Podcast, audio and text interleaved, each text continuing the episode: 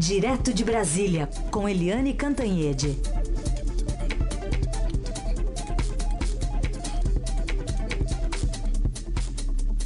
Oi, Eliane, bom dia. Bom dia, Heisen, Carolina Ouvintes. Bom dia, Eliane. Começar falando então sobre essas, esses anúncios de ontem, né? Com o general Augusto Heleno, né? Desviado da defesa, foi para o Gabinete de Segurança Institucional. E a deputada Tereza Cristina na Agricultura, aliás, a gente conversou com ela ontem aqui no Jornal Dourado. É, as, por volta das 8 horas da manhã, ela dizia que era pura especulação a sua ida para a agricultura. E eu também queria colocar num contexto um tweet agora de manhã do presidente eleito Jair Bolsonaro, fazendo, dizendo aqui que fazem parte da nossa equipe de transição a doutora em economia Clarissa Costa Longa e Gandur, a engenheira ambiental Liane de Moura Fernandes, a tenente-coronel do Corpo de Bombeiros Márcia Amarilho e a tenente do Exército Silvia Nobre Waiapi. E aí, é, colocando em contexto aí uma resposta é, de que no, no, seu grupo ali próximo de transição é, não haveria mulheres. Bem, é, o governo está andando e agora está andando rapidamente.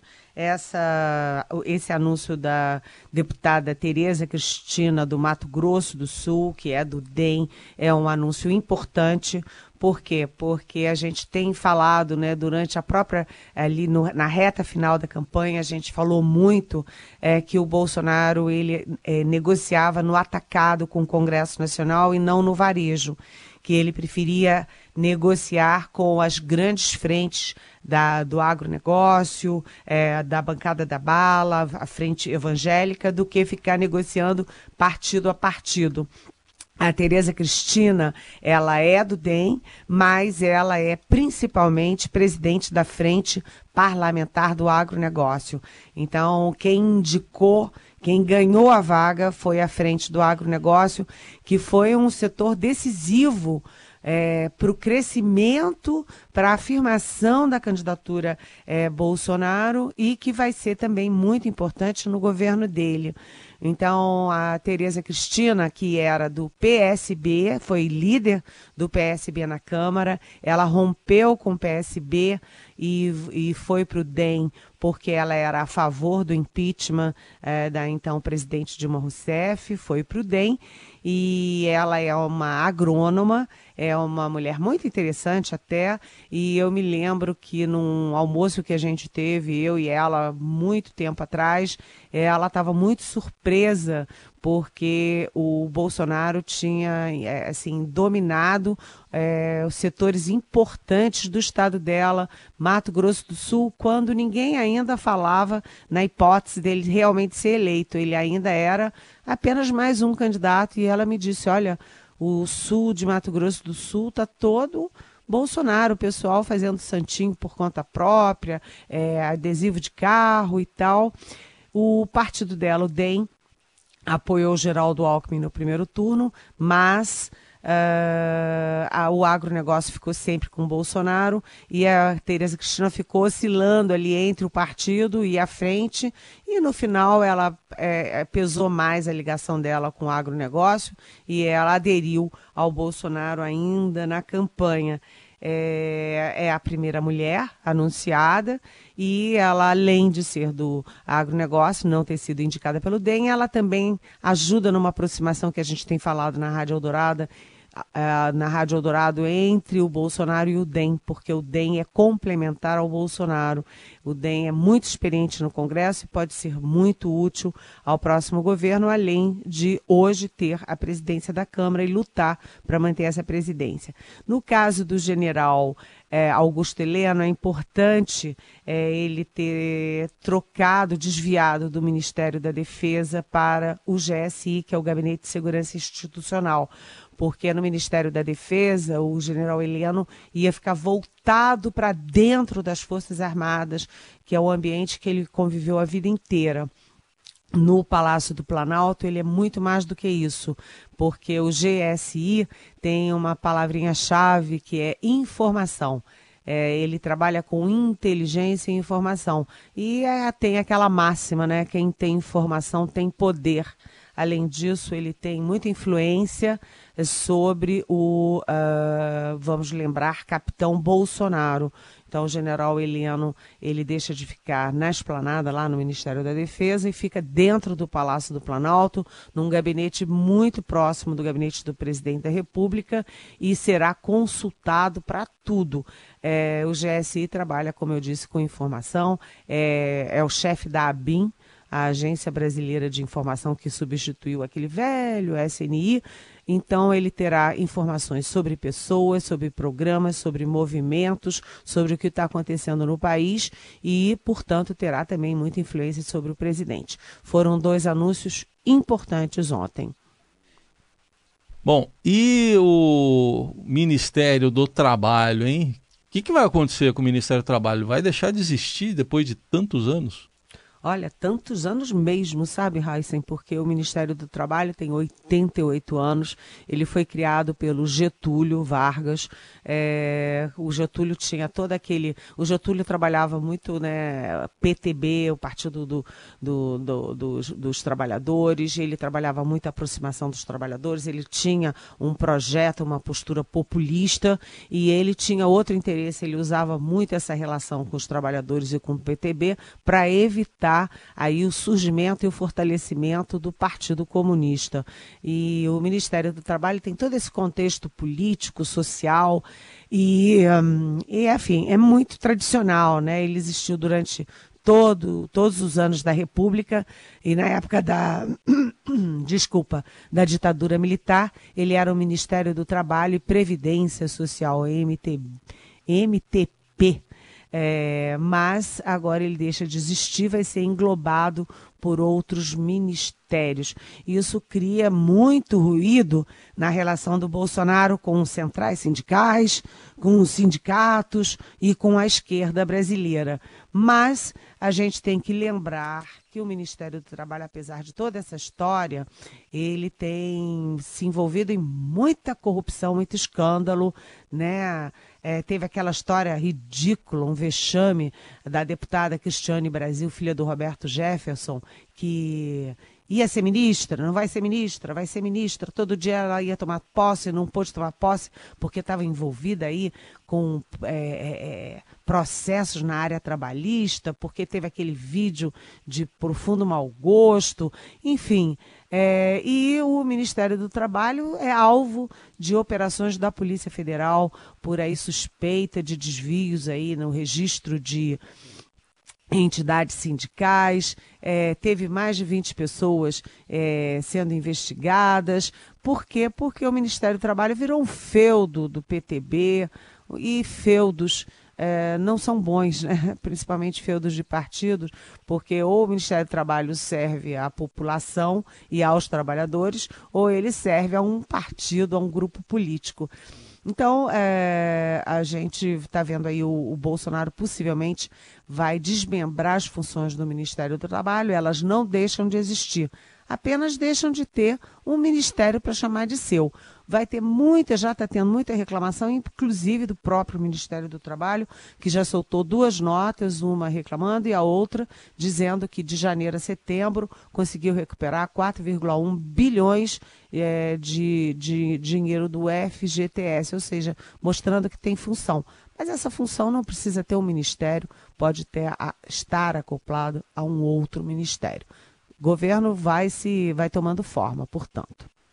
Bom, Eliane, temos duas operações da Polícia Federal no Rio de Janeiro e em São Paulo, inclusive uma delas é, para investigar uma suposta propina paga pela, pela Odebrecht para o senador Romero Jucá em troca de aprovação lá em 2012 de uma resolução no Senado que restringia a chamada guerra fiscal nos portos. E lá no Rio de Janeiro, um, um mensalinho tomando conta de vários é, é, parlamentares da Alerj.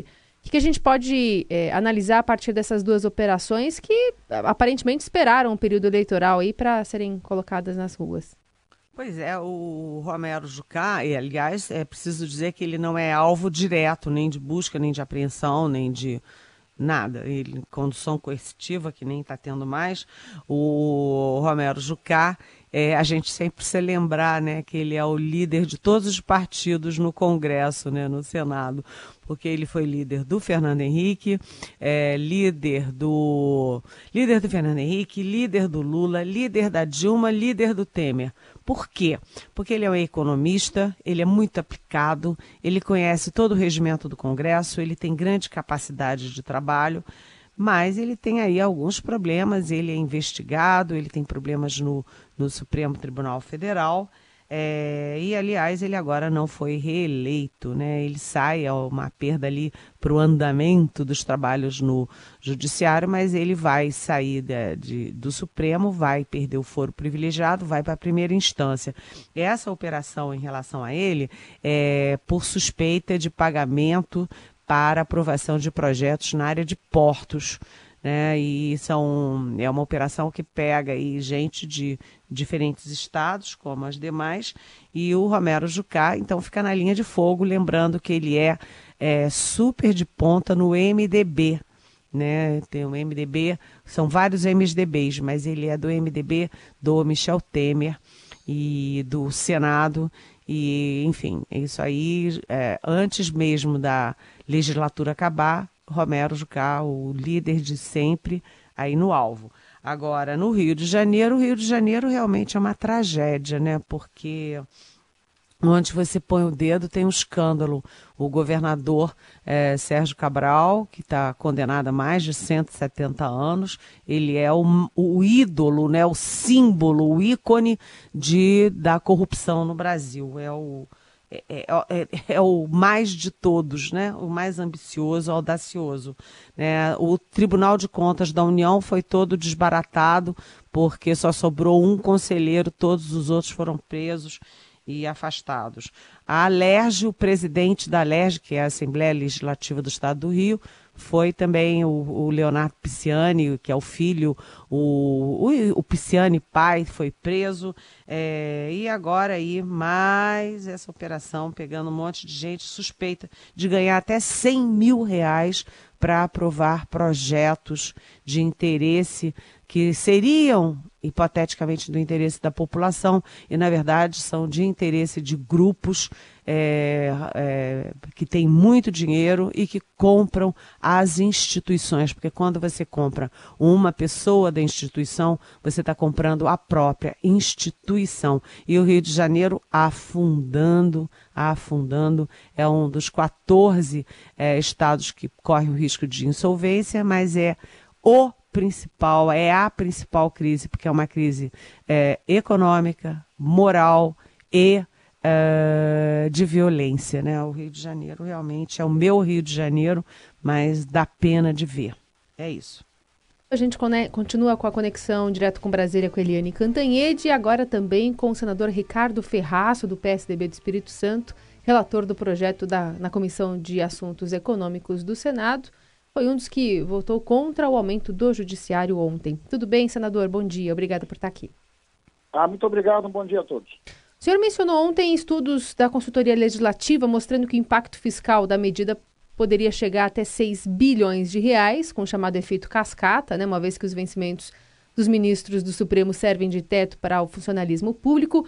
Queria saber qual que é o sinal que o Congresso dá ao presidente eleito e se seria essa a prensa defendida por Paulo Guedes, mas no modo reverso.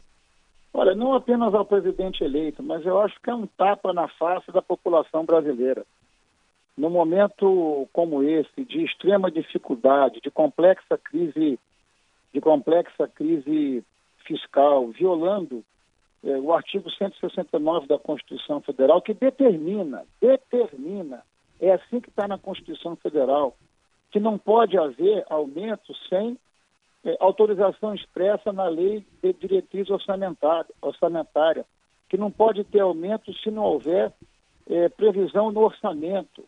Dizer, tudo isso foi desconsiderado, assim como foi desconsiderado aspectos fundamentais da Lei de Responsabilidade Fiscal, que é uma lei muito importante, que determina que o político, que os gestores públicos tenham responsabilidade com o dinheiro que eles administram, porque esse dinheiro não pertence a eles.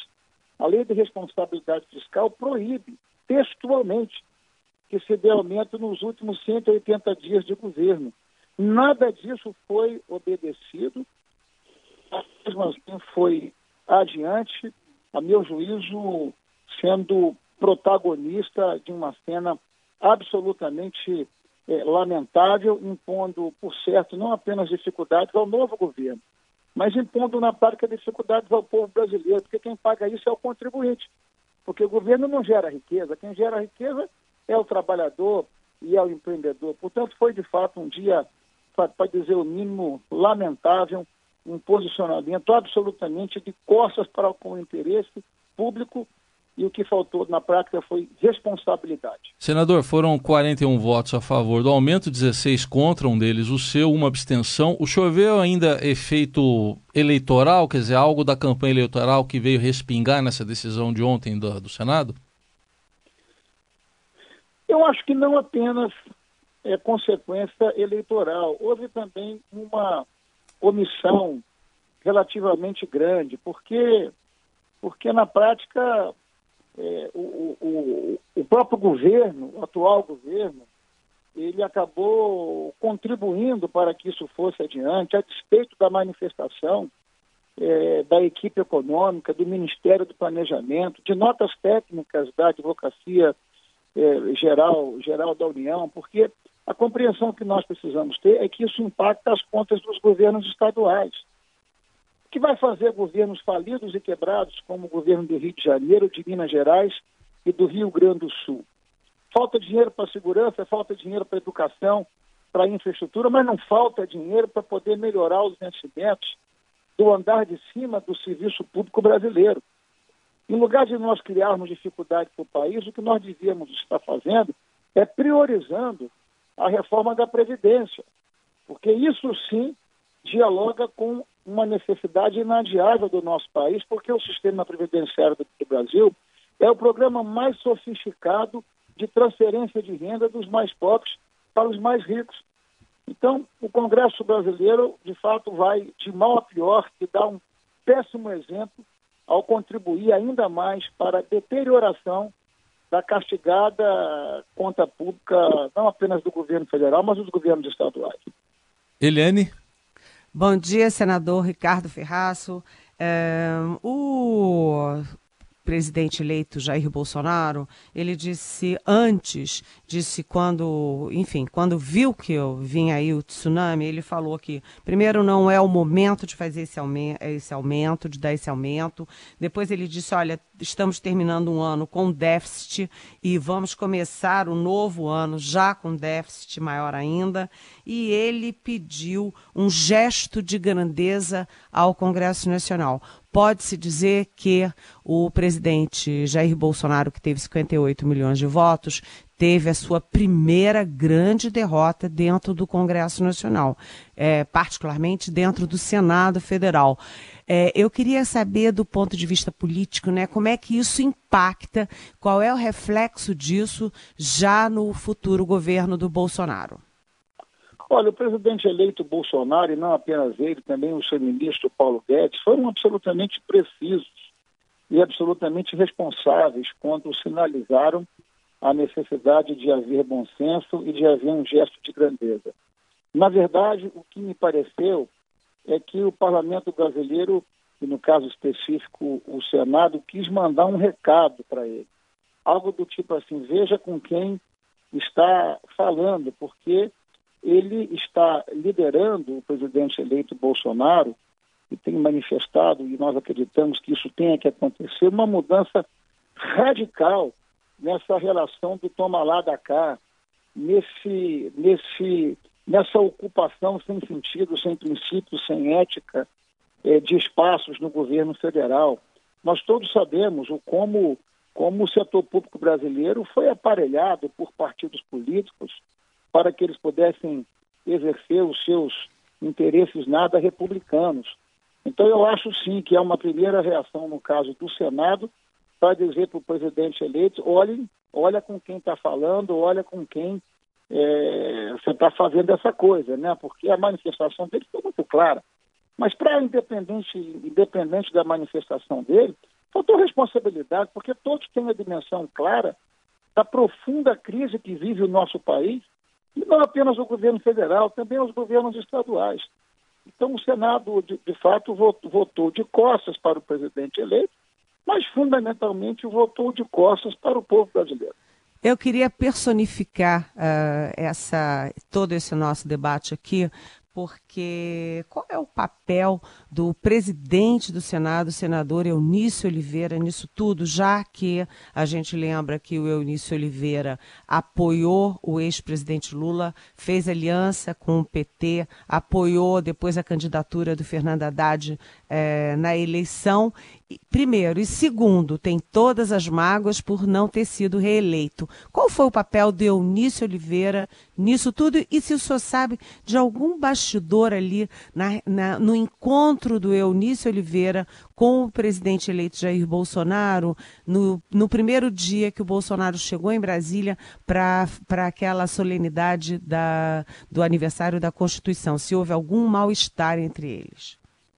Olha, objetivamente, o presidente do Senado liderou esta, esta votação, porque este projeto estava na Comissão de Assuntos Econômicos. Na Comissão de Assuntos Econômicos, eu era o relator. Eu apresentei o meu relatório pela rejeição, né, porque este projeto é ilegal, é inconstitucional, para além de todo o resto, tá certo? Ele não obedece as leis de responsabilidade fiscal, etc, etc, etc, além de dar um sinal trocado para o país muito grande. Quer dizer, podem melhorar o salário do andar de cima, mas o resto da população, sabe, fica aí a, a ver navios, né? Dizer, na prática, esse projeto foi retirado da Comissão de Assuntos Econômicos, foi trazido para o plenário. No plenário, eu fui afastado da relatoria, por óbvio, porque o meu, relatório seria pela rejeição. Foi dado esse projeto ao líder do governo lá no Senado, o senador Fernando Bezerra Coelho, que relatou favoravelmente, independente dessas questões todas que nós estamos aqui conversando. Então, é, foi uma violência, porque, na verdade, não se conversou com a Comissão de Assuntos Econômicos e a Comissão de Assuntos Econômicos, é, enfim, ela, ela, o relatório não aborda esse tema. Eu acho que, que tem muito ressentimento nisso sim, acho que tem muita mágoa nisso sim, e, e, e me parece que é, o atual presidente, o, desculpa, o presidente eleito e o, e o ministro da, da Fazenda, o, o, o economista Paulo Guedes, eles talvez não tenham feito tanto carinho como esses políticos tradicionais e conservadores querem receber das pessoas. Então, eu acho que foi um pouco disso, sim, um pouco de ressentimento por não ter recebido os naturais afagos que pudessem, de alguma forma, elevar ou massagear as suas, as suas vaidades. Isso é um absurdo, né? Quer dizer, nesse tempo que nós estamos vivendo, você tem que imaginar que uma coisa como essa possa acontecer porque faltou afago, porque faltou carinho. Quer dizer, o presidente, o presidente Michel Temer. Que tinha que fazer. Desculpa, mas o presidente Michel Temer pode vetar? Claro que pode. O uhum. presidente Michel Temer não apenas pode vetar, como deve vetar, vetar se for observado, até porque ele é, dire... ele é professor de direito constitucional. E essa matéria, ela viola a Constituição Federal, viola o artigo 169, viola a lei de responsabilidade fiscal, os pareceres do Ministério do Planejamento e da Advocacia Geral da União, eles detonam a fundamentação para que essa matéria pudesse prosperar. Então, ele, como, como presidente e como professor de direito constitucional, até porque essa semana mesmo eles cantaram em verso e prosa os 30 anos da nova Constituição. E, na verdade, eles estão rasgando a Constituição se isso não for vetado. Muito bem, conversamos aqui no Jornal Dourado com o senador Ricardo Ferraço. Muito obrigada por atender a reportagem. Um bom dia para o senhor. Muito obrigado, bom dia, bom dia a todos. Obrigada. Bom, e assim a gente vai encerrando o Jornal Dourado, mais uma, uma, uma boa entrevista, uma análise é, de um senador que não foi é, reeleito, né, Eliane? Ele deve sair agora em dezembro, mas de qualquer forma votou contra um projeto que vai trazer é, muita repercussão, uma pauta bomba mesmo no orçamento, no déficit do ano que vem. É uma pena ele não ter sido reeleito, porque o Ricardo Ferraço é um bom senador e a entrevista foi ótima. bom dia a todos e até amanhã. Até amanhã.